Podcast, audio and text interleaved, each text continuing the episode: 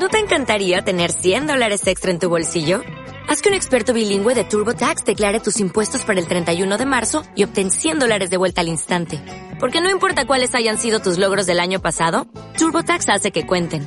Obtén 100 dólares de vuelta y tus impuestos con 100% de precisión. Solo con Intuit TurboTax. Debes declarar para el 31 de marzo. Crédito solo aplicable al costo de la presentación federal con TurboTax Full Service. Oferta sujeta a cambios o cancelación en cualquier momento.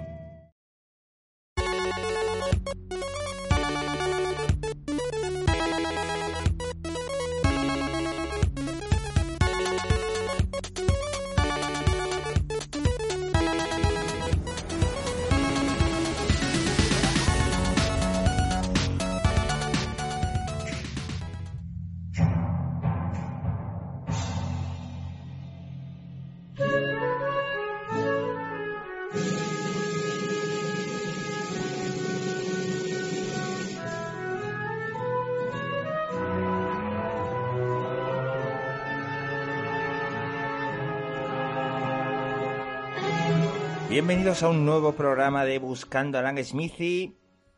Una semana más, siete días después. Mm, ¿Cuántos son siete días? Son ¿Cuántas horas son siete días? Muchos. Muchos.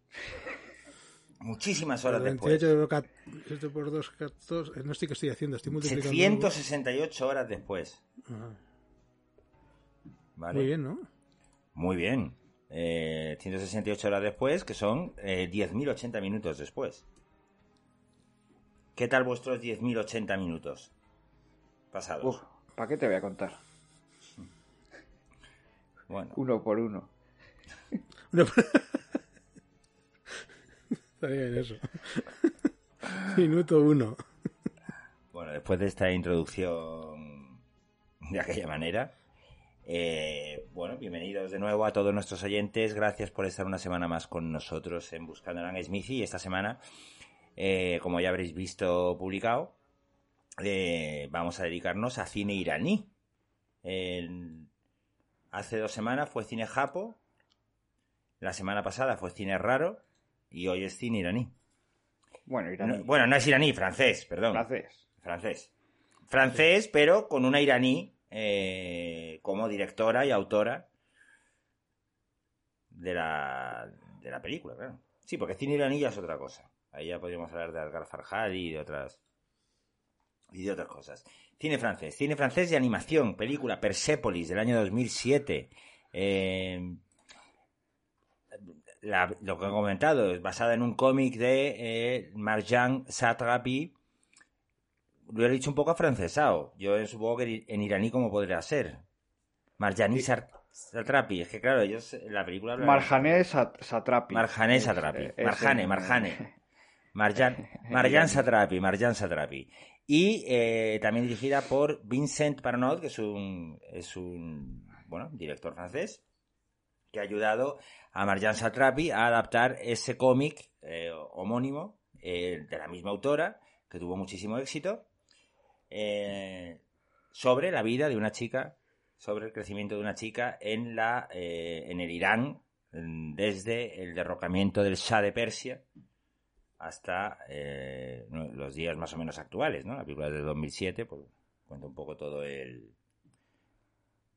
Pues bueno, la- caída, la caída del, del Shah y la, y la llegada del integrismo, ¿no? Sí. Y del islamismo. Hay que re- remarcar que eh, cuenta con voces de, de renombre en la, fran- en la versión francesa, que es la que yo creo que hemos visto nosotros, ¿no? Sí.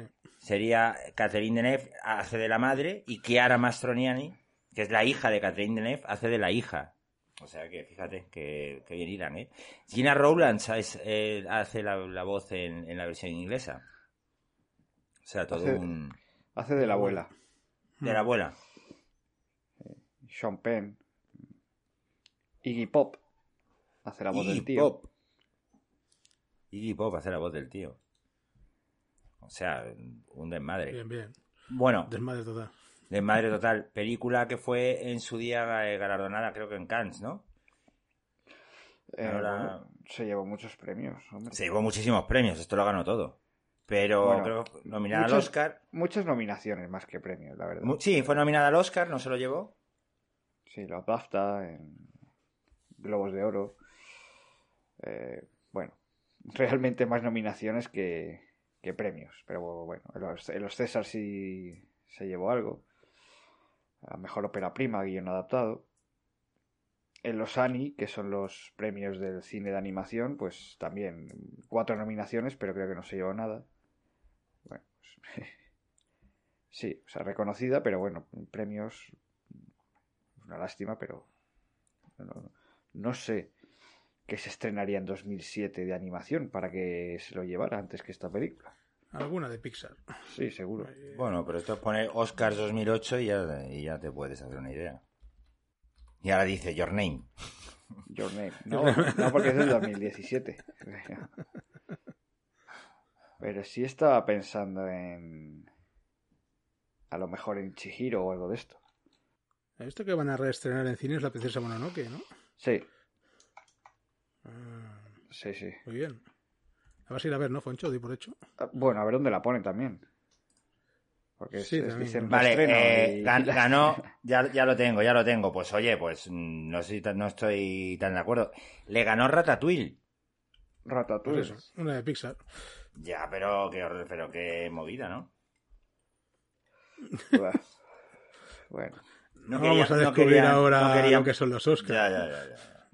Qué movida. Hombre, Ratatouille es una película que yo recomiendo porque es una película muy buena y muy divertida. Pero Persepolis... A ver, pues no voy a dar mi opinión antes de que habléis vosotros. Yo no la había visto, ¿eh? Yo no... ¿Por qué no la vas a dar tu opinión antes que nosotros? Date el gustazo. Bueno, pues no la había visto y he dicho que me parece mejor que Ratatouille. A mí me parece un peliculón, la verdad. A mí me ha parecido un peliculón. Sí. Sea, Creo que ahí vamos, Bueno, vamos mis- a estar todos. en, la de, en, 2018, en 2008 fue Wally. O sea, que- No, no, pero en la eh, octogésima edición de los Oscars, que es del 2008, películas de 2007, competían Locos por el Surf, Persepolis y Ratatouille. Y ganó Ratatouille. o sea que Ratatouille fue la que le quitó el. Ah, mira, sí. Sí. Vale. Porque si se lo quita Wally, bueno, Sí. Wally, Wally está a la altura, quiero decir. También Wally com- competía con dos titanes como Bolt y Kung Fu Panda. O sea, cuidado. Joder, tú es que imagínate ser Wally y que te quite el Oscar Kung Fu Panda. Jack, con- con Jack Black. Reti- te retiras, ¿no? Y dices, bueno, sí, evidentemente esto no. Esto se hace en los despachos. Bueno, vamos a volver a lo que nos ocupa. A mí me, a mí me gusta, a mí me ha encantado la película. Yo no la había visto, era de estas películas, de estas pelis que tienes siempre una lista de películas que tienes que ver antes de morir, por Dios. Ya de tanto oír de hablar de ella, de tanto oír hablar de ella. Se me había generado un hype que, bueno, mm, mira que es difícil, ¿eh? Porque cuando llevas, eh, en este caso, 15 años de hype, eh, lo normal es que sea horroroso todo. Y sin embargo, mm, está hasta a la altura del hype, quiero decir. Porque has sabido esperar. Si lo hubieras visto eh, con meses después de todo el hype, pues sería imposible, ¿no? Mm. Re- Pero después de tanto tiempo, pues ya no te acuerdas de... Efectivamente. ¿Sabes? Que no, lleva, no, no llevas 15 años con alguien de al lado diciéndote, tienes que ver Persepolis, ¿eh? Cada día ahí. No, no, no, no, no. Persepolis, No, ¿te imaginas no. algo así? Entonces ya, ya la cosa cambia. No, pero de esto que pones, sacas el catálogo y empiezas a ver películas y pasas por delante de Persepolis y dices, joder, Persepolis, esta la tengo que ver, joder, no la he visto, qué vergüenza, tal. Bueno, como tantas otras, ¿no? Y en esta ocasión, pues le. Y ya os dije, os voy a sorprender y pensaba hacer otra cosa, pero bueno, es que también ¿La quiero. otra cosa te la guardas para la próxima vez? ¿o? ¿Sí? Puede ser, puede ser. A ver, lo otro es una fricada, eh, pero. Pero. Pero. Ah, no, tengo- entonces no. Hay que dejar pasar un tiempo entre fricada y fricada, que la última ya vimos muñecos infernales, ya vamos a esperar un poco a... Bueno, pero Muñecos Infernales tampoco era tan fricada al final, ¿eh? Bueno, poquillo. No, yo creo que Mandy es una fricada. O sea. Hostia, el otro día, el otro día eh, acabé en un hilo de Twitter de gente alabando a Mandy. Y digo, no, no sé por qué, ¿no? La gente que le encanta esa película, tío. ay, que hay gente que es que hay gente que es realmente fan de Nicolas Cage, eh, haga lo que haga. Sí, sí. No sé si por Nicolas Cage Que o es, que es lo que es hace los últimos 20 años, ¿no? Hace lo que puede. Sobrevive, sí, sí. Bueno, Bueno. yo lo igual que Jorge, mm, peliculón, no lo había visto tampoco. no la había visto y, y me ha gustado mucho. Eh, una película intensa, por decirlo de alguna manera, la verdad. Es duro todo lo que es. Bueno, pero tira y afloja, tira y afloja bien, ¿eh? Tira y afloja, tira y afloja muy bien. Eso es una cosa que quería comentar luego. O sea, tiene, tiene mucha sensibilidad a la hora de. Sí. O sea. Ahí está uno de sus puntos fuertes, yo creo. ¿Cómo explica esto? No tira de la sensibilidad fácil, del, de la lágrima fácil, de, de incluso de, de lamentarse, ¿no? No, no, es una película de personas luchadoras y a la vez pues tiene sus puntos eh, relajantes, digamos, cómicos. Y está muy bien. Y luego la parte técnica, que yo no sé últimamente, pero cada vez que veo una película en filming se ve como la hostia. Se ve de la hostia. Esta película yo estaba flipando con el dibujo tan sencillo que tiene, pero lo que transmitía, vamos, una cosa.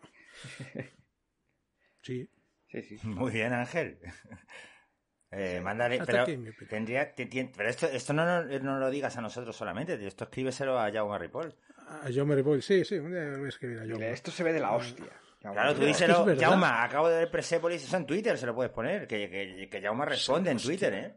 Sí, sí, es un tío muy accesible, la verdad. Es un tío que es accesible, Yo le he preguntado alguna vez alguna cosa, sí, sí, el tío es muy accesible. ¿Y te ha respondido? Sí, una vez le, no sé qué le pregunté sobre unas películas rusas de guerra que al final no he visto todavía, a ver si me pongo un día, y el tío sí te responde, te le preguntas, oye, ¿y esto qué? Pum. Eh, ¿Cuál recomiendas? ¿Cuál dices que quiero? Y te dice una, otra. No, el tío es muy accesible. Y, y, bueno, y que veo también que responde a muchas otras personas. Sí, sí, yo le sigo y, y desde sí, luego sí, el tío, pues tendría que haberse dicho, Jauma, esto se ve de la hostia. De la hostia, tío, de la hostia. Es que hace, ¿cuál fue la de Ven y Mira? ¿Os acordáis? Que decíamos, pues bueno, Ven y Mira. Eh, bueno, pero Ven y Mira tenía, tenía, una remasterización importante ahí, ¿no? Bueno, vale, pero lo que sea, por el motivo que sea. Pero es verdad tenemos... que Ven y Mira, uff, qué calidad. Stalker se veía muy bien también, ¿no? Sí. Esa no la he visto yo pero no estaba el día que la comentaste. Ah, no estabas. Pero, pero que sí, que sí, que me lo creo, vamos, que son películas restauradas que se ven de la hostia, sí, sí. Y, y esta, que no estará restaurada, pero han cogido un buen máster y, y, vamos, a mí me ha parecido que, que estaba muy bien. Pues me alegro, Ángel, que la haya gozado. Sí, la he gozado. Vale. ¿Foncho? Esa es la, la palabra. Esa es la palabra. Sí. Pero la ha gozado con un poco de pena, ¿no? Joder, hay momentos que el gozo. Sí, sí. El gozo en un pozo. en un pozo, ¿eh? ¿eh? Joder, cómo hilamos. Estos, son, estos, son, estos son, chistes ya de boomer total. ¿eh? Sí, total, total, total. Bueno, uno, esto no tiene nada que tiene también. A ver, Foncho. No, yo también, yo también me la he gozado. Se ve de la hostia. es que se ve, Poncho, es que, opinemos igual. Es que es verdad que se ve de la hostia. ¿eh? Que se ve de la hostia, tío. Ve la hostia. Había momentos con esos juegos de sombras y eso, digo, oh, ¿cómo se ve esto, por Dios? Sí. que ya no estaba haciendo caso ni al argumento, ya le daba igual si era, no, no, si era no, la guerra de Irak contra Irán, le, si eran los le he, quitado, le, he quitado los, le he quitado los subtítulos, digo, ¿para qué? Ya estaba en Austria, estaba todo el rato diciéndole a su hija que la tenía en brazos, diciendo, es que esto se ve de la hostia. No, no, no la tenía en brazos, pero casi, pero bueno. Bueno, sueles ver las películas con tu hija en brazos. Eh, hoy sí, a, ver, a veces sí. Alguna... Ya no tanto, porque como ya comienza a diferenciar cosas, depende de la película que es, ya no me atrevo. Cuando era bebé, bebé de, de, de, semanas, pues sí que había visto la herencia Valdemar y cosas así con ella, que da un poco lo mismo. Pero ahora ya, ya me da reparo, depende de qué cosas que esté presente, la verdad. Así que no. Bueno, Foncho, pero sí, que nos has dejado ahí a medias. Sí, por la, favor. No lo habías visto, entiendo, Foncho. Yo no lo había visto. También era una de esas pendientes, como a lo mejor Balso, eh, Balso Pasir, ¿no? Balso Pasir. Otra, pendie otra pendiente, ¿eh? Que, que... Otra pendiente, efectivamente. Mm. No sab... de, hecho, de hecho pensé si la una o la otra, pero dije, mira, nos quitan, porque es, creo que es anterior Persepolis, a Bars of Bashir. Y dije, bueno, pues nos quitamos esta primero y luego ya nos quitaremos otra. Sí, pues y bueno, pues un, un buen ejemplo de que con una animación sencilla, bueno, pues eh, puedes contar un, una buena historia. Yo, según iba avanzando la película, mm, tenía la sensación de que era una peli autobiográfica. Y efectivamente, después de ver la peli, pues ya sí. corroboré que sí. Eh, está basado en las vivencias de esta mujer que luego pues se hizo eh, dibujante y hizo el cómic y luego el cómic salió la película. De hecho, el, nombre no lo ha modificado, es el nombre. Es el mismo, es el nombre de ella. sí. sí, sí, sí, Que no es que sea una historia autobiográfica, no, no, que el nombre es el suyo, de hecho, no. Totalmente. No hay, no hay, no hay disimulo ni nada, es tal cual. Sí, y, y además es que yo estas cosas las valoro mucho por, por eso, ¿no? Porque además pues si vienes de aquí y tal, ya es difícil exponerte, eso te digo, viniendo de, aquí, tú imagínate viniendo de allí. Sí, sí. Pero bueno, pues eh, son pelis eh, necesarias, ¿no? De estas que... Hmm. Bueno, pues que... Igual no te, no te, enteras ni de la mitad de las cosas, ¿no? Te, resulta tan lejano todo lo que pasa por allí que, bueno, al final lo metes todo en el mismo saco y no te importa y tal. Y bueno, pues estas pelis te, te ponen en situación. Yo sí, eh, yo sí estaba más familiarizado, porque yo soy muy fan de, del, director este iraní Asghar Farhadi. Bueno, que de hecho Asghar Farhadi hizo una película aquí en España con, con Bardem, Penélope Cruz, y que se llamaba... Espérate. Eh, sí, algo de familia, ¿no? No, mm, no, eso es familia de León de Aranoa. No. todos lo saben, todos lo saben. Ah, todos lo saben. Algo de familia. Algo de familia. Hombre, sí, era una, era todos lo saben. Entre paréntesis, algo de familia. Algo de familia, no. Todos lo saben sin más. Muy buena, pero hay, hay algunas películas que están muy bien, que, que a mí me dio por este hombre en una época de mi vida. Que, por ejemplo, a propósito de Eli, Nader y Simin, Una separación, que es un peliculón. Sí, yo se y... ¿Eh? ¿Lo has visto? Y eso sí te muestra un poco cómo es el día a día ahí en Irán, ¿no? Eh, y la verdad es que tiene cierta, mucha, bastante claustrofobia, ¿no? Eh, sobre todo para las mujeres, ¿no? Y esta, y esta película en particular está muy bien porque es el retrato de una mujer eh, en esa, en esa, en esa situación eh, con todo lo que conlleva y con, un, machismo realmente peligroso. Sí, pero en una transición, ¿no? En, porque eh, al principio no existe eso. No, al principio no. Si esto y según ella se va haciendo mayor, se va imponiendo todo este código moral. Eso es lo de, esto, es lo de cuidado con, con, el, con, el, con el que viene a salvarte, ¿no? Es que esto ya ha, ocurrido, pues aquí en España en su día, para muchos, ocurrió con Franco, ha ocurrido en Cuba, con, ocurrió en Cuba con, con Castro, en, ¿sabes? Digo, en, en, Rusia con, en Rusia con, y, y, pensaban que en Irán, en el año 78, derrocando al, pensaban que la represión más grande que había era la del Shah de Persia, de los Shahs, de, que era, que, que como dice la película, ¿no? Gente puesta por, gente puesta por Estados, por Occidente, ¿no?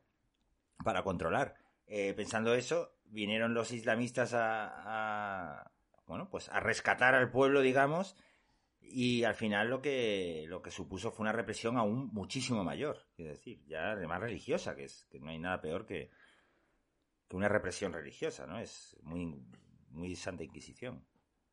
Sí, sí, bueno. Lo dice la película, ¿no? Los, los, cerebros más primarios eh, se centran en la religión o el nacionalismo. Eso es. Y ahí se les puede manipular fácilmente. Sí, sí. La peli está llena de frases así demoledoras, ¿eh? ¿eh? ahora ya se me ha olvidado alguna otra, pero, pero iba diciendo, pues, madre, qué maravilla esto. Y son temas, está explicado de una manera que son temas de que nunca pasan de moda. ¿eh? Lamentablemente mm. siempre tenemos algún caso cercano o mm. actual que, que lo, lo, demuestra. Hay una, hay una película que, o sea, decir, para ver, eh, para, a ver, para entender, digamos, lo que es la vida en Irán, yo sí recurriría, que lo tenéis a mano en filming, todas las pelis de Adgar Farhadi, por ejemplo, hay muchos más, pero que, bueno, ese particular a mí es que me gusta y, tampoco he visto a los otros, quiero decir. Pero... La de, la de Amenábar, los otros, ¿no lo has visto? no. Pero, pero sin embargo, hay, hay una película que es de, de eh, americana, que es Argo, de nuestro amigo, de nuestro bro Ben Affleck, que está muy bien porque habla precisamente de, esa, de ese momento, del momento de la caída del Shah de Persia y, y la llegada de los del islamismo, ¿no? Sí, sí, es- eh, vamos. a mí me gusta mucho Argo. Sé que eh, fue, estas cosas pasan, ¿no? Fue una peli que gustó mucho, luego se llevó no sé cuántos Oscar y ya la gente, pues, pues no es para tanto. Bueno, pero a mí sí, a mí sí me gustó bastante, vaya. Mm. Ben, Affleck de vez en cuando, bueno, de vez en cuando, eh, es mejor director que actor, vaya. Mm. No, la verdad es que sí, en eso estamos de acuerdo. Como actor, bueno, pasa, pero como director, a mí Argo me parece una pasada de película. Hombre, como actor tiene alguna obra maestra como Armagedón, pero un poco más. hombre. Qué huevos. Hay, lo que decía Ángel, eh, que había frases importantes y demoledoras en Persépolis, ¿no? Como por ejemplo, teníamos tantas ganas de ser felices que acabamos olvidando que no éramos libres. Sí, Eh, el, el miedo nos duerme la conciencia, nos convierte en cobardes. Nada, nada había cambiado, pero yo sabía que nada sería como antes. Sí, tiene muchas frases de ese tipo que están... Sí. Y está muy bien lo de es fácil estar enamorada tres horas a la semana, no cuando se comparte una casa. ¿no? Sí, claro. Y, y- Eh. y luego frases sobre lo del velo, ¿no? Que lo del velo es todo un, es todo un, o sea, que el velo es, es un personaje más. Esto me encanta, ¿no? Como de Madrid es un personaje más, eh, Moscú es un personaje, el velo es un per- no es verdad la importancia del velo y, y- porque es, es importante para ellos, ¿no? Es como pero decía, pero porque por ejemplo cuando está en la universidad y está, est- está criticando el a ver, ¿por qué nosotras tenemos que ir eh, tapadas completamente y ellos no? Y ellos pueden ir con Sí. eh, ¿sabes digo? Enseñando, Pero- enseñando prácticamente todo y dice, ¿por qué como mujer sus ropas ajustadas no tendrían efecto sobre mí mientras que un pañuelo corto causa su excitación, ¿no? Claro, es que eh, dices que tenéis que llevar el pañuelo más largo. Dices, sí, coño, ¿y a qué quieres? ¿sabes? Nos ponemos una bolsa de basura en la cabeza. Mm. Y, Sí, Y- claro. y luego- se expone ahí muy bien, pues eso, que, que, eh, la, mo- la doble moral, ¿no? Sí, Eh, eh, eh, esto es pero, pero vosotras, eh, los hombres, que hagan lo que quieran. Mm. Esto es como cuando ella va corriendo a la universidad y la policía la para y le dice, ¿por qué va? no puede correr? Dice, ¿por qué no puedo correr? Y dice, no debe correr así. Cuando corre su trasero hace movimientos impúdicos. Y le responde ella, pues entonces no me miren el culo. Sí, claro. Es así. Es que Es, es que es... Que es eh, si lo ves es absurdo, porque sí, estás sí. mirando. Es toda la absurdez de los, los radicalismos estos, sí, sí, es- Y contra la mujer. Tienen que ponte bien el velo, que no se te vea nada, que es una cosilla, ¿no? Que se le ve un poco el pelo Sí, sí. sea, y, y ya le llama la atención. Cualquier hombre puede decirle lo que quiera a cualquier mujer, parece ser. Sea o no familiar o esto, se ven con el poder de, de criticar o de exigir algo a una mujer. Bueno, es cosas que lamentablemente se están volviendo a vivir ahora. Sí, como lo que dice también, ¿no? Dice, pregunto, en la universidad también, ¿no? Dice, pregunto si la religión defiende nuestra integridad o se opone a la moda, ¿no? sí, sí. Está muy bien cuando, cuando responde a la profesora de, de religión, creo que era, ¿no? Mm. Y todas las compañeras la aplauden ahí. Sí, sí. Eh, y, los padres, está bien porque los padres pues la, la apoyan en todo esto, aunque, aunque la envían a Austria por, Sí, por bueno, si acaso. Pero y tiene que pagar una multa, ¿no? Por lo que hace la Sí. universidad. Es verdad. Hombre, la peli, en la peli esta que ha dicho Jorge, la de una historia de separación, ¿no? Una se- Sí, Nader de- Insinim, una historia de separación. que en los juicios, eh, bueno, la prueba máxima es jurar ante el Corán, ¿no? Si tú Sí. puedes decir ju- jurar con- ante el Corán que es mentira todo lo que- y ah, pues ya está, se acabó el juicio. Mm. Luego está bien eh, todo esto porque también como ellos tienen la perspectiva pues muy distinta ¿no? de como la tenemos nosotros, ¿no? Porque cuando ella se pone a llorar porque se va, porque ya no está enamorada del, del chico con el que se ha casado y la, y la abuela le dice, pero ¿por qué lloras? ¿Por qué lloras? Y dice, porque me voy a separar. Y, y dice, joder, tanta, tanta lágrima por un divorcio. sí. Si yo me divorcié Sí, sí. hace 70 años, ¿no? Sí, hace 60 años. Dice, si un- un- dice, como dijo, un matrimonio es un borrador del segundo. El primer matrimonio es un borrador del segundo. ¿no? Y le dice la verdad, dice a ti lo que te pasa es que estás dolida porque te has equivocado. Mm. No es otra cosa. El personaje de la abuela es, eh, es fundamental, es Tremendo. Es tremendo. Sí, sí. Es Claro. tremendo. Esto es tremendo, es, es brutal. Y ya sabiendo que la voz inglesa la hace Gina Rowlands, más tremendo todo. Sí, sí, tiene que ser auténtica. Aquí no había posibilidad. En, en filming era en francés, que es el idioma original, o en castellano el doblaje. Pero bueno, hay que verlo en francés, yo creo. Sí, luego ta- pullitas a pullitas a Occidente, ¿no? Cuando se va a Austria y, y está ahí con todos estos anarquistas, estos modernitos que pasan de Sí. todo. Bueno, que yo que más que anarquistas diría que son que eran ni, nihilistas, ¿no? En, en- en Bueno, cierta forma. Y decía, de todo. claro, y decía, el, el Estado no tenía nada que temer de ellos porque estos anarquistas no hacían más que beber cerveza y comer salchicha. Quiero decir que no. Sí, claro. O sea, y además eh, eh, es lo típico, ¿no? De, de, de, bueno, pues la moda, ¿no? Lo, lo contestatario. Pues eh, lo moderno es ir así. Pero luego en Navidad, bueno, me voy de, Navi- de vacaciones de Navidad a Saint-Tropez. O me voy a... A Brasil, me- uy, qué rollo, me tengo que ir a Brasil, ¿no? Sí, sí, joder, 13 horas de vuelo, joder. Pero, pero juega con eso de una manera muy sutil, tampoco es, quiero decir, es, es burdo, pero es rápido. Entonces, eh, el re- el- lo que te queda al final, el regusto que te queda al final, o sea, está muy equilibrado todo eso, sí, es decir, porque juega con cosas muy obvias, es como eh, las pullitas fuera, ¿no? Es como lo de los japoneses, ¿no? Dice, joder, los japoneses solo saben o autodestruirse o hacer monstruos espantosos. Eh, El Harakiri y las películas de Godzilla. Sí, Van sí. a ver Godzilla al cine, sí. Godzilla, sí, sí, sí. Bueno, y, y luego cuando ella, cuando ella eh, va a decir, está enfadada con el marido y tal, el otro viendo Terminator, ¿no? Sí. sí, sí, sí. Terminator 2, ¿no? Creo. No, no, la uno, la uno. Es un Terminator que yo creo que lo que sale ahí no sale en ninguna peli. Simplemente han hecho el.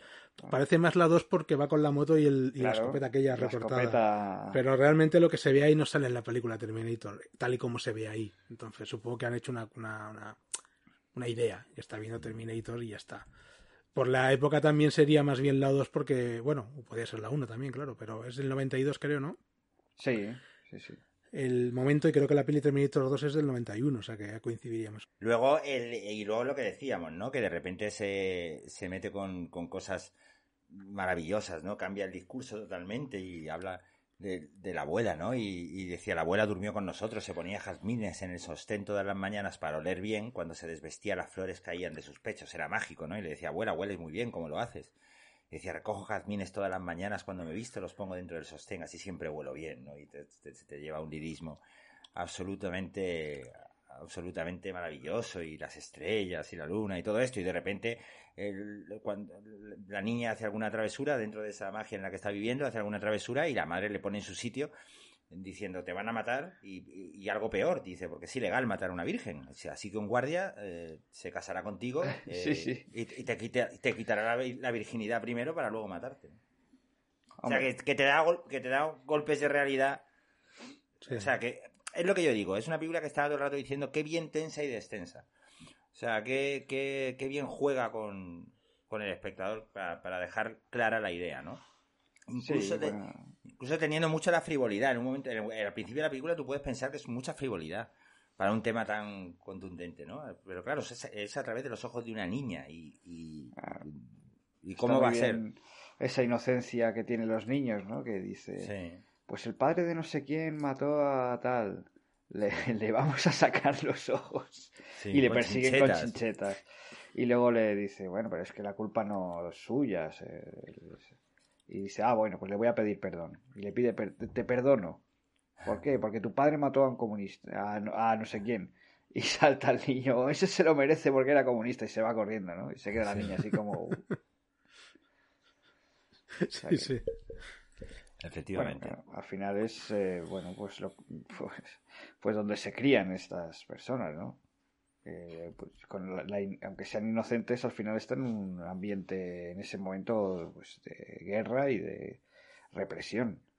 Al Mm. final lo, lo vas deformando como puedes hasta que, bueno, llega ya la adultez y te das cuenta de todo, pero en ese momento, pues es como casi un juego, ¿no? Mm. Sí, claro.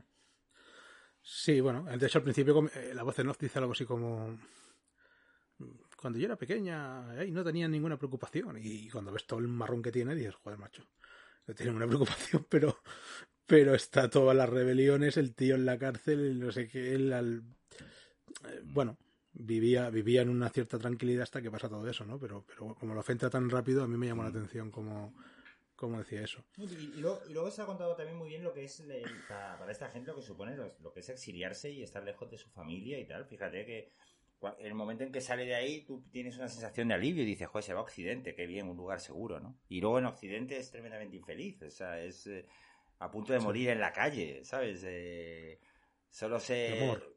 De desamor. de desamor, ¿no? Y, y, y, y la entiendes en el momento en que cuando le pregunta el médico, dice, ¿de dónde eres? Y dice, de Irán. ¿Dónde vives? Y dice, en Irán. ¿Dónde vives? Coge el teléfono y dice, quiero volver. Y tú la entiendes. En parte. Sí, sí.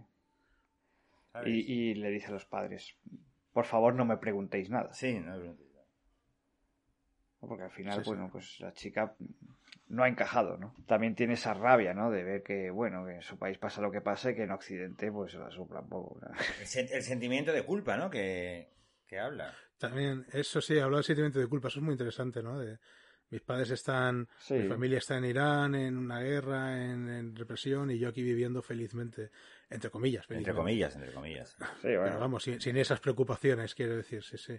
Que luego ya le viene todo lo que le viene de esa, ese rechazo, ¿no? Que, que recibe por parte de mucha gente eh, y que no se atreve a decir que es iraní, dice que es francesa y, y, y recibe, se auto se autorreprime, hace una reprimenda ella misma, eh, pero como si fuera su abuela la que se lo dice, ¿no? Tiene como la voz de la abuela en la cabeza diciendo, porque está re- renegando de tus orígenes? Mm, Y pues porque me miran mal si digo que soy de Irán. mm. Es, es- Y luego está la, la casera esa, que, que, que- que loca, ¿no? Sí, Sí. La del perro. La del perro, tío. Es- es- Me has robado. Me ha me ha robado el broche. ¿eh? me ha robado el broche. Sí, sí, el perro ahí te, te, te- te- te cae bien, le caes bien al perro, ¿no? Y está el perro ahí frotándose. Y luego se pira y dice, no te aguanta a ti ni a tu perro. Mira, tu estúpido perro. Y se queda el perro así mirando. "Oh". Y la mujer sale fuera y le ve que dice, no le puedes hablar así al perro, le dice algo así, Sí, sí, porque sí. él no te ha hecho nada, ¿no?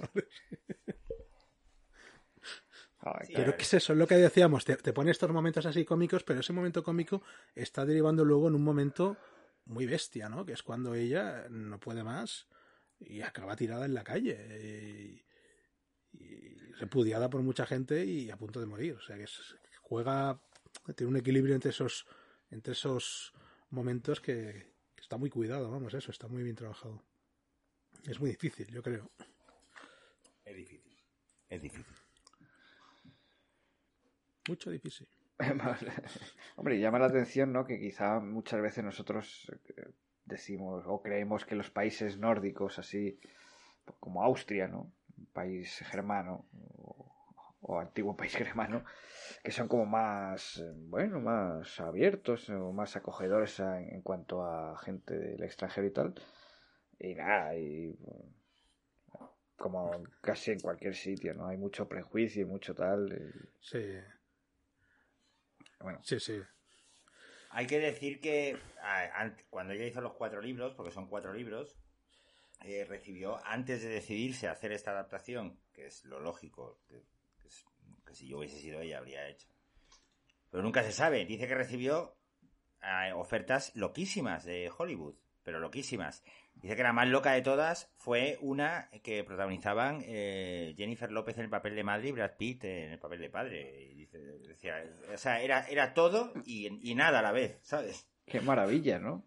Pero que son iraníes, tío. Y en vez de ir en Irán estaba Pero en, Ho- en en- Holly- en Hollywood dicen eh, una madre iraní y, y ven a Jennifer López, eso es Hollywood. Digo, Sí, sí. Sí, sí. son, sí. capa- son capaces, claro. Pero Bueno, que, te puede quedar un, un Hombre. Peter Sellers en el guateque, como pongas a Brad Pitt de iraní, yo qué sé, puede quedar un poco raro uno eso. No, no, es- no era Antonio Banderas el guerrero eh, Número árabe, 13, ¿no? el número 13, guerrero sí, sí. número 13 con dos Claro, que, que hemos, que hemos visto cosas mucho peores. ¿eh? Sí, sí, la verdad es que sí. Eh, Bueno, no, no sé si os fijasteis en el momento en el que mm, ella va a comprar eh, un disco pirata Sí. al callejón Jaikel ese. Jaikel Maxon. Cuando dice Jaikel Maxon. Jake Maxon y Y Julio Iglesias. Julio Iglesias. Ojo. Julio Iglesias lo petaba, ¿eh? Lo petaba, lo petaba, ¿eh? Y además se lo dice Bueno, así. a ver, eh, es que, es que somos- en España somos con lo como somos. Julio Iglesias en realidad es, es un artista que lo ha, lo ha- lo ha roto fuera sí. de España. Sí, y sí, aquí sí, sí. se le conoce por, por ser un conquistador de mujeres. O sea, lo de, lo de, lo de la, cantar y tal. eh, Pero ojo, que hasta con muchas mujeres. Pues así somos. Pero así somos con Y lo todo, sabes. ¿eh? Y ahora, lo, y ahora sí, y lo somos ahora con Bardem y con Penélope Cruz y, y lo... Bueno, el único yo creo que el que se le ha medio respetado así ha sido a Banderas, ¿no? Pero por... Pero por- porque, pero porque habla mucho de España, quiero decir. De- O sea, Del mundo del cine yo creo que sí, que a banderas mm. y poco más.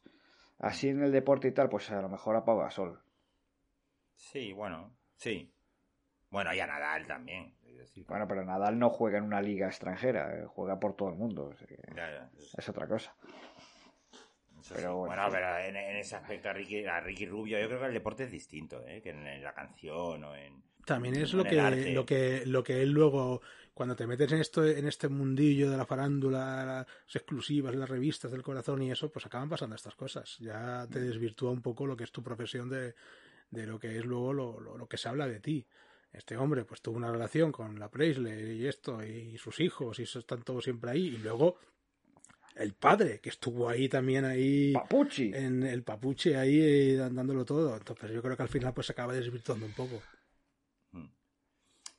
Bueno, ahora quiero volver a lo de Pau Gasol porque tengo una cosa que, que comentar, pero antes quería hablar sobre las técnicas del dibujo, ¿no? Que es eh, la, la historia, la forma de, de, de de de- de pintarlo para mantener la fidelidad hacia el original. Optaron por el blanco y negro súper puro, es verdad que no tiene casi tonalidades, es blanco, blanco y Mm. negro, negro, Hombre, básicamente. Se, se ve de la hostia. Se ve la hostia. Se ve la hostia. Es un negro puro, puro. Y el blanco también.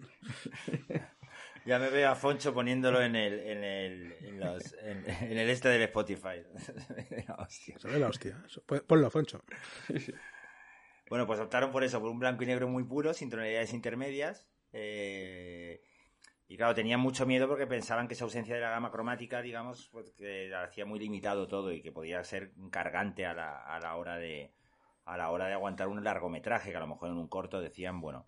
Pero, pero bueno, lo solventaron además porque hay muchos, pues, con mucha inventiva y mucha con unos planos muy espectaculares y tal. A mí hay, hay partes que me parecen como cuando ella cuenta cómo crece, ¿no? El, el- el proceso de madurez, ¿no? Que cómo se le hincha la nariz, cómo se, cómo crece, Sí, sí. no sé cuántos centímetros, el, el pie, tal, ¿no? Es como, se sale absolutamente de, o sea, del, del estilo esquemático que tiene hasta ese momento. O, por ejemplo, cuando están en la fiesta, que momento de muchísima tensión, ¿eh? El momento que están en la fiesta bebiendo, ¿no? Y aparece la policía y, y- y los chicos Sí, se esconden y salen corriendo por, las por los tejados y uno de ellos cae y muere. Ah, spoiler. Spoiler alert. A estas alturas ya. Eh, ha- muerto, como era Mi- Mika. Sí. o ha muerto Mali, Mika. Te dejo. Y te dejo. ¿sabes? Sí, sí, ya todo. Ya le da igual todo.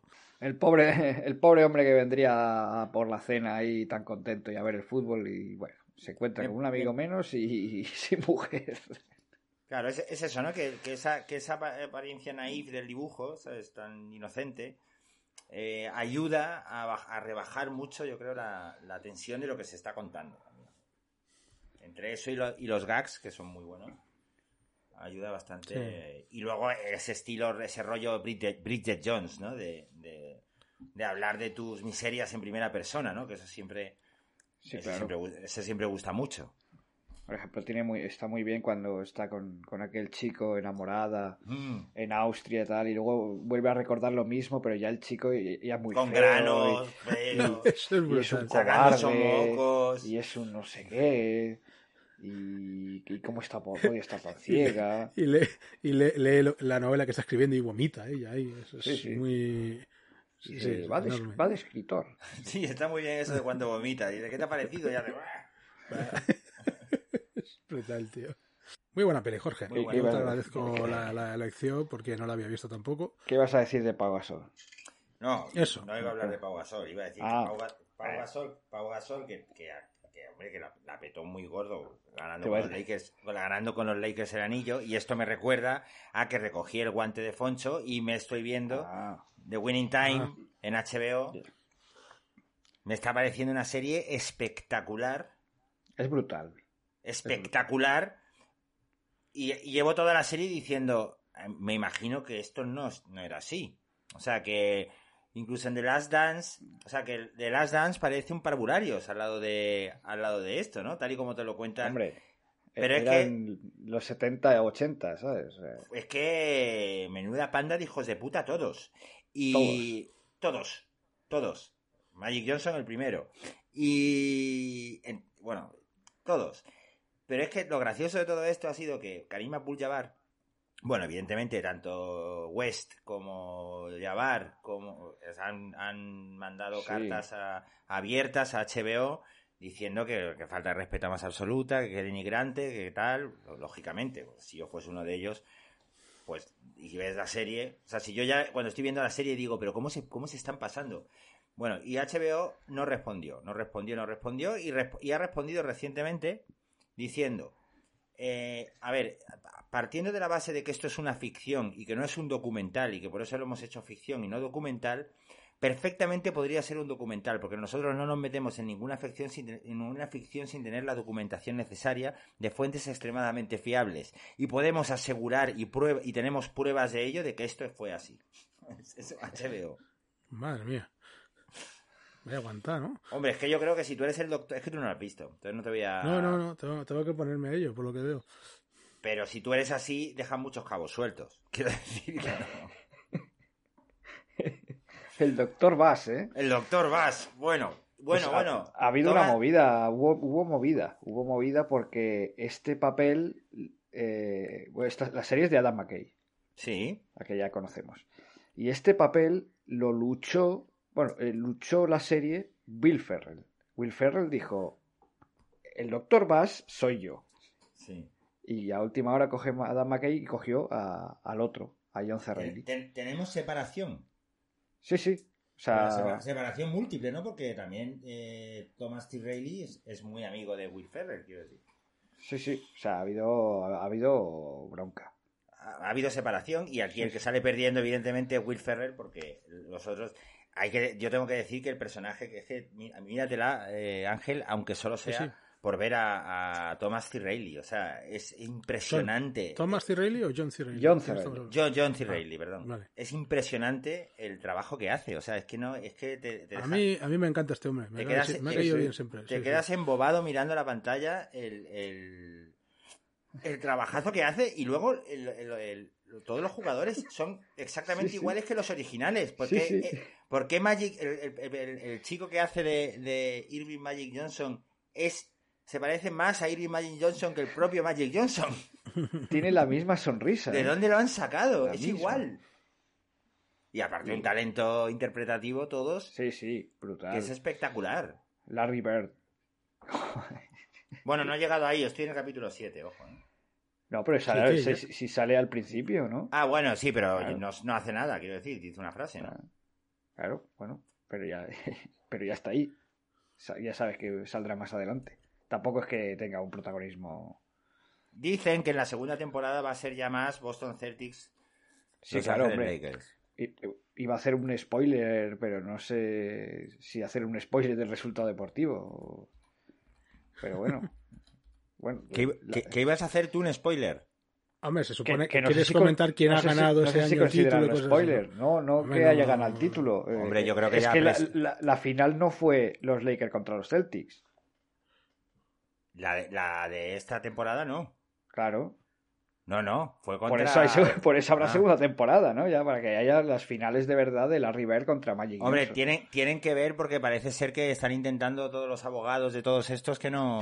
Que, eso se- Que eso no sigue. que esto ¿no? se pare, sí, sí, de algún modo, pero como apagando un fuego. Hombre, yo lo entiendo. Es decir, es que hasta ahora, que ¿quién sale bien parado? Salen bien parados Pat Riley y. O sea, el- Bueno, y y, y el de cómo conocía Hombre, a vuestra madre. el- eh, John Siegel. John Siegel, John y, Siegel. y Adrian Brody. y, y Adrian Brody. Esos, esos- esos son los únicos que salen bien parados. Bueno, la- y- Espérate a que acabe la, serie, sí, sí. Espérate. porque, porque, claro, estamos ahí cantando victoria muy pronto. A- a- de hecho, a mí me falta un capítulo, ¿eh? Que, que, que es el último, creo. Pero qué delirio, o sea, es brutal. Y entonces, claro, te, te acuerdas de The Last Dance y dices, hombre, The Last Dance lo contaron ellos y aún así... Y o sea, seguro que se cortaron. Y ¿sabes? seguro que se cortaron un 50%, claro. Pero y aún así parecía que iba bastante honesto el tema.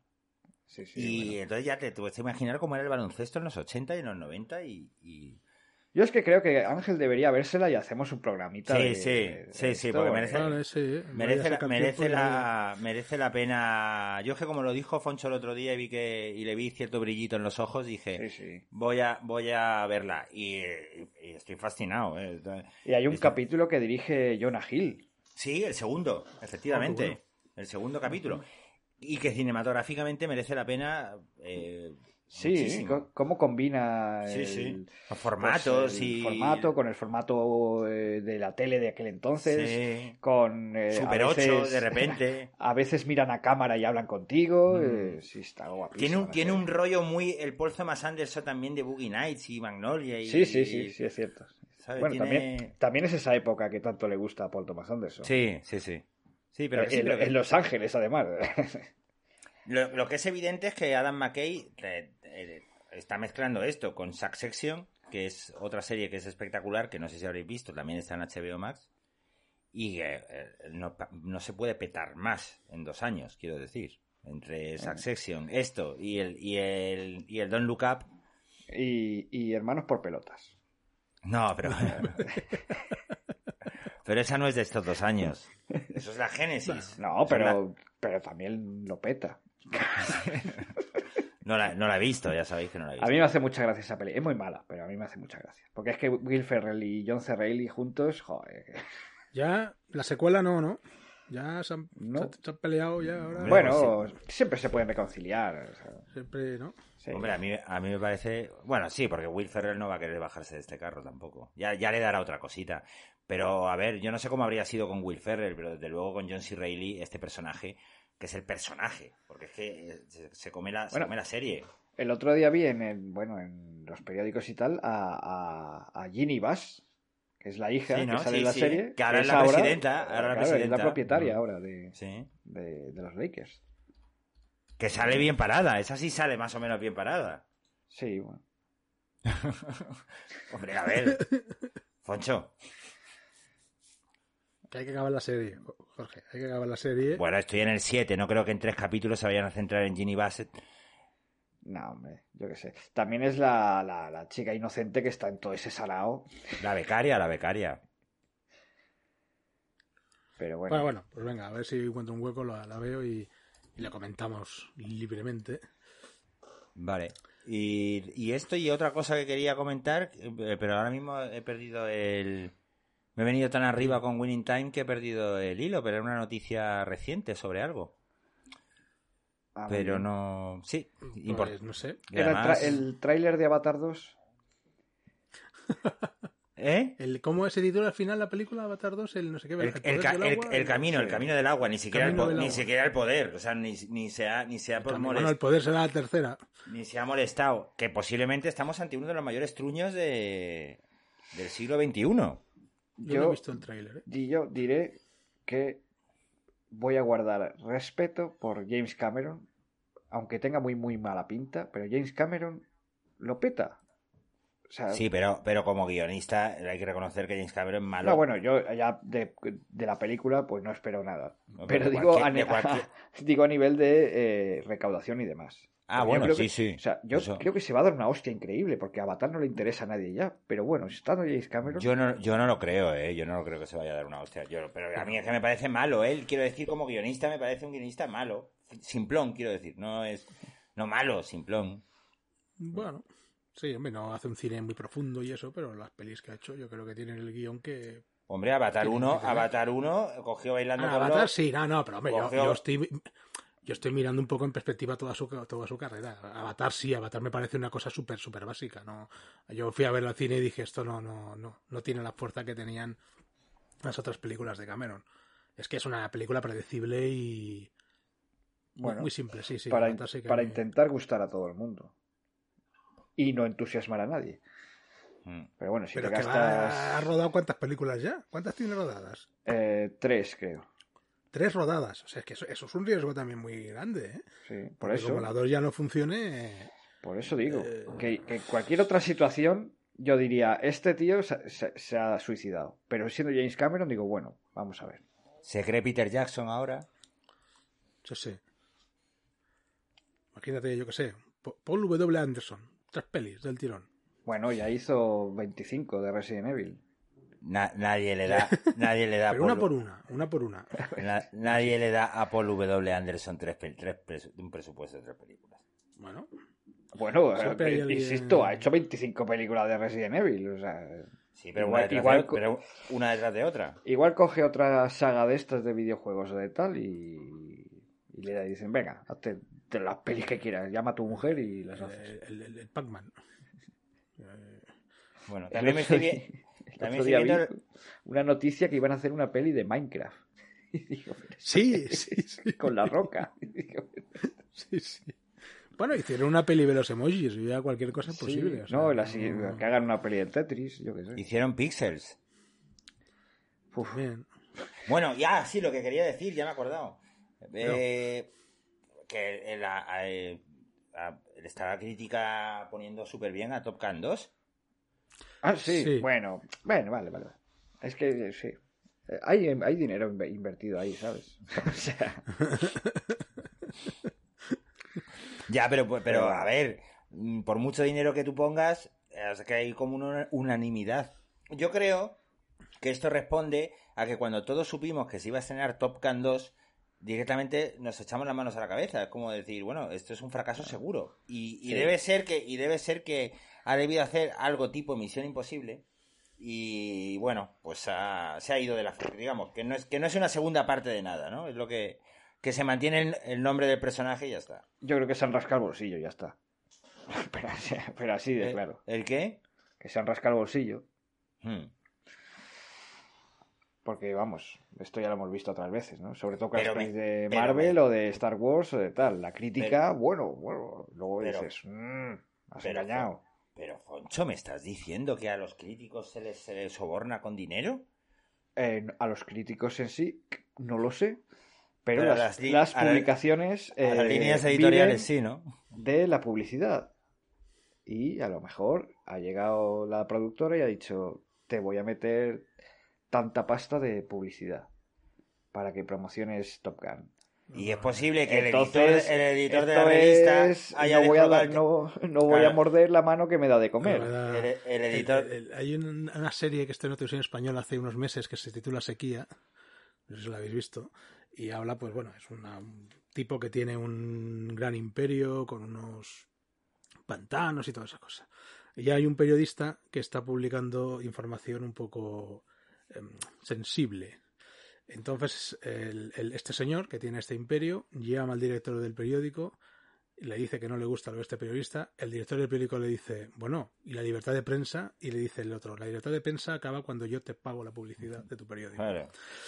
Y es que es tal cual, es así. Y entonces, claro, eso Y lo echaron, y lo echan al periodista. Bueno, es un poco Claro, spoiler, pero bueno, yo no sé eh, si es algo relativamente importante. Uy, Ángel metiendo spoilers, ya estamos Yo, jodidos. yo no sé si os habéis fijado que las pelis de Marvel, eh, la crítica les- las trata muy bien.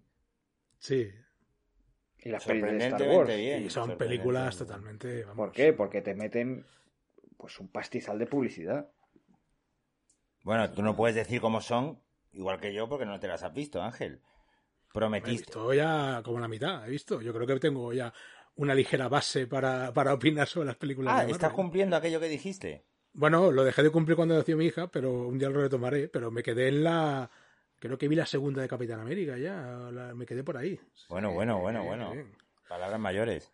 Sí, sí, había visto ya unas cuantas. Bueno, pues, Eh, eh, ponte las pilas que se va, este verano se estrenan 4 o 5. Sí. Y, y si fueran películas solo y las series que me cuentas, tío. Ya, eh, sí, la, la, la, la Escarlata, Busca Escarlata, el, el, el Moon Knight, el, con nuestro amigo Oscar Isaac. Y ahora viene, y ahora viene, y encima, es que tú no, da- no vas a dar abasto, y porque encima viene el universo Star Wars. Y, y ahora viene el, el, el- el- Eso lo veo el- más a gusto. El Obi- Obi-Wan el Kenobi. Uf, eso, mira, Casado con Ramona. Eh, eh, Obi-Wan Kenobi Y Hayden Christensen. y Hayden. Christensen. Bueno, bueno, yo esas sí que las veo. Eh, Los de Star Wars va- van a un ritmo más, más tranquilo. Se puede ver bien lo que A Hayden publican. Perdona, Ángel. No, no, no, ya está. Solo estaba diciendo eso. A Hayden...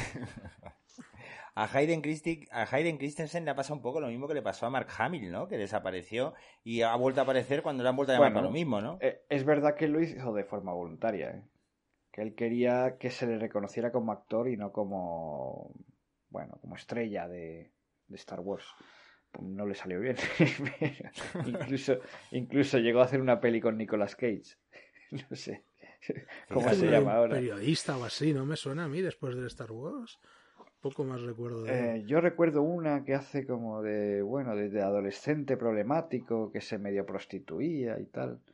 Joder. No recuerdo el nombre. Sí, intentó hacer un Leonardo DiCaprio en diarios de baloncesto, ¿no? Una cosa así. Y no le... Era un rebelde. Diario de un rebelde. Es que Diario de un rebelde en inglés es Basketball Diaries, perdona. Ah, vale, vale. Entonces la culpa es de quien ha, mm, quien ha traducido el título. Es verdad que Hayden Christensen sí es muy querido por Sí. los fans de Star Wars. De hecho, está habiendo una especie de vuelta a eh, las precuelas, ¿no? Y, y que ahora las precuelas son buenas. Venga ya, hombre, bueno, no, no, bueno, no. bueno, bueno. Que no, que no, que no. Porque hay mucha gente que conoció Star Wars a raíz de las precuelas y que a día de Sí, hoy son adultos y las están reivindicando. Pero bueno. Yo vaticino que Obi-Wan Kenobi va a ser un truñaco. Hombre, tam- ta- tampoco es una apuesta muy arriesgada, ¿no? Y que, y que, y que, en el y que en la segunda temporada, como se vean muy apurados, van a hacer un meta- metaverso de estos y van a meter a Grogu en todos los capítulos. Solamente Sí, por sí. salvar la situación. A ver, a ver, a ver qué han Y lo hecho. sabéis. Yo tengo, un- Grogu está en la sopa. No sé. tengo un poco de, Yo creo que igual puede, puede, puede ser interesante, no lo sé. Pero bueno, saldremos de dudas ya en breve, ¿no? ¿Cuándo es? ¿El mes que viene? No, este mes, a ver. ¿Este Sí, mes ya? en unos días, no sé qué tardarán.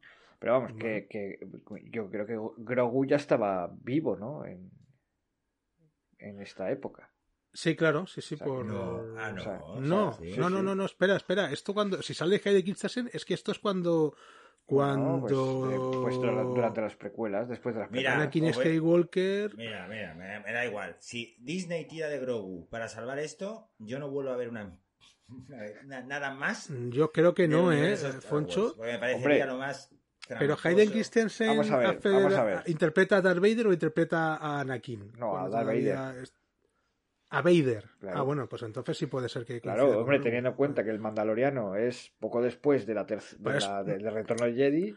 eh, Por eso quiero saber- Grogu aquí está vivo. Por eso quería saber cuándo está ambientado, qué personaje hace. Que, con, Eh, Grogu está vivo quiero decir que, que ya había nacido, no que, no que le No, ya, ya, pero yo me refiero, podría ser la época del episodio 2, ahí Grogu no tiene por qué No, no, estar es, vivo es ya. después del Ya, pero a ver, el, Vale, el- vale, el- vamos a ver. el- el arco Si del está- personaje, el Si arco del está personaje. Obi-Wan sí. en Tatooine, esto ya es después de la tercera. El arco del personaje, que eso no se lo pueden cargar, hombre. Si Grogu no ha conocido al Mandaloriano, no Grogu, quiero decir. Eso ya es tramposo. Pero esto es un metaverso, Ah, lo que tú dices, Ah, bueno. Eso es si, es, metaverso. si es tramposo seguro que no lo hacen. De todas maneras, me, me gusta, me gusta que empecemos, me gusta que empecemos eh, siempre hablando de o la revolución iraní o la, o la tal, y acabemos hablando siempre de, de Grogu, porque es que al final el, el- Todo lleva Grogu. todo va a ser Grogu, al final, todo va a Todo ser Disney. Es decir, Zara va a ser Disney y, y el corte inglés va a ser. Disney. Todo. Eso es como un capítulo de South Park, ¿no? Que, que a- a- va uno a China a hacer negocios, el padre de uno de los chicos, y están allí en China con todos los de Disney, y está Mickey Mouse allí, y dice, ¿quién es ese? Y dice, le llamamos South Park, y dice, ¿y ese es de los nuestros? Y dice, no, todavía no. sí, sí, es que es eso, es total. Ahora anuncian un, un nuevo espectáculo apartado, no sé, en, en Disneyland París de, de- de Avengers. Está ahí todo. bueno, es que esto es un emporio que ya verás tú. Pero sí, un metaverso, un metaverso.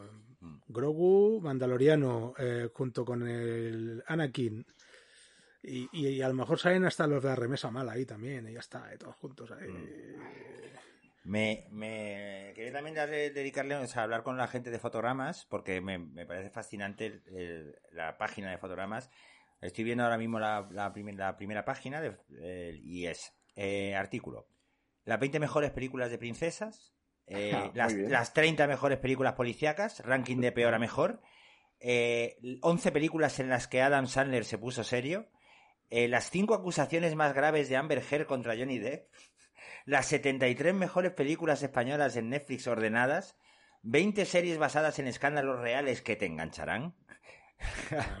o sea, las 12 mejores películas de Bueno. cine de autor, las 120 mejores La de, la, la de las princesas, eh, apúntatelas, Ángel, que te van a hacer falta. Sí.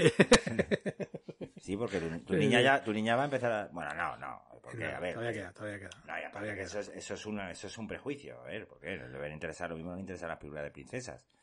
Lo mismo le interesan Bueno, más te- las yo te digo una cosa, más graves. Nosotros tenemos una idea clara de esto y, y- y a veces no puedes luchar contra eso. O sea, Esto fue a mí muy me bueno. gustaría que a mi hijo, mi hija no, le, no viera películas de princesas o viera las justas y viera to- todo. Pero a veces eso no lo controlas tú. Y Sí, te viene el- la niña y quiere ver una peli. de El, otro día vi un tuit que me hizo mucha gracia que decía, ¿tú a quién quieres más? ¿A papá o a mamá? Y decía, a Elsa. Frozen. Yo vi uno de, de- un tuit que ponía algo así como la gente me pregunta por series y películas. Tengo dos niñas, una de seis y una de cuatro. Si no salen princesas cantando, no la he visto. Bueno, pues venga, pues a tope con el cine de princesas. Bueno, Y- ya se verá. Cantando. Hombre, yo a, mí, a mí Frozen me pareció una peli simpática, quiero decir. Frozen no la he visto, creo. De hecho, no he visto nada de eso. Me, me lo guardo para cuando. No, ya, sea, te, ya, final- te, ya te hartarás. Si al final hartarás. toca pasar por el aro, pues nada, las, las veremos. Que evidente, Tocará- evidentemente. tocará y te hartarás, es decir. Sí, o sea, pero que no la vas a ver una vez. No, no, La no. vas no, a ver no, en no. bucle. Pero no Claro, se lo voy a echar en cara, porque yo cuando era crío era peor, o, o no, o igual no, pero bueno, que era así, quiero decir. Eh, Yo ya era así cuando no era tan crío, quiero decir. Yo, yo he visto películas tropecientas veces cuando me han gustado. Y si mi hija ha salido un poco a mí, pues me va a tocar pasar por el aro. No pasa nada. Yo estoy ahí para lo que haga falta. Hombre, Eso di que sí, eso di es. que sí, di que sí. Bueno, pues dicho esto, eh, finiquitamos. Porque o, o eso, Ah. o, volvemos a, o volvemos a la revolución iraní. Bueno, a Grogu. O algo. Así que nada, pues vamos a vamos a decir la, la si os parece, si os parece, a mí yo lo vuelvo a decir, el momento que más me gustó de la película fue el momento del botellón que aparece la policía y muere uno de los chavales. claro. Dicho, Foncho. Eh, bueno, a mí me ha encantado un detallito y es que pues, la chica em, eh, se, fu- se fuera a buscar cintas de tal y, y comprar una de Iron Maiden. Sí. Muy bien. Ángel. Genial. Yo me quedo con lo que he dicho antes, el, el equilibrio entre, entre los momentos cómicos y el, y el momento dramático y los momentos cómicos que me he reído cuando están viendo la peli de Godzilla y, y- y la abuela dice lo que pensamos todos. ¿Pero por qué se queda quieto ahí ante el monstruo que te va a pisar, gilipollas? Y cosas así. Y el, el cassette de Julio Iglesias, lo ve cuando se vuelve, cuando su cuerpo crece, todos estos momentos están muy bien puestos. Cuando la, la abuela... O sea que lo que más te ha gustado ha sido la película, ¿no? La película en sí, no, no, es que eso... Está diciendo la total. Dice, cuando El- se va el- a Austria y cuando... Cuando, cuando, cuando vuelve ella a, a- a- a Irán y, y la abuela se la encuentra y le dice, ¿cómo has crecido? Y le dice, en breve tocarán las pelotas de- del señor. Y digo, pero bueno, la abuela es un personaje total. Muy bien. Pues con eso, con ese personaje nos quedamos, que es mucho mejor que Grogu. Aunque Grogu mola, quiero decir. es, eh, Grogu mola. Grogu mola, eso es verdad. No vamos a decir. Tiene mucho que decir y que hacer. Sí, además es muy lindo y muy mono. Quiero decir que bien, bien por Grogu, pero, pero bien por la abuela de, de- bien por la, por la abuela de Persepolis. Y nada, eh, dentro de siete días seguramente arranquemos con un drama mm, terrible y acabemos hablando de De Grogu. de, de Grogu. Así que nada, muchas gracias una semana más por estar con nosotros. Nos volvemos a emplazar en siete días con este podcast de cine que nos gusta tanto hacer. Chao. Adiós.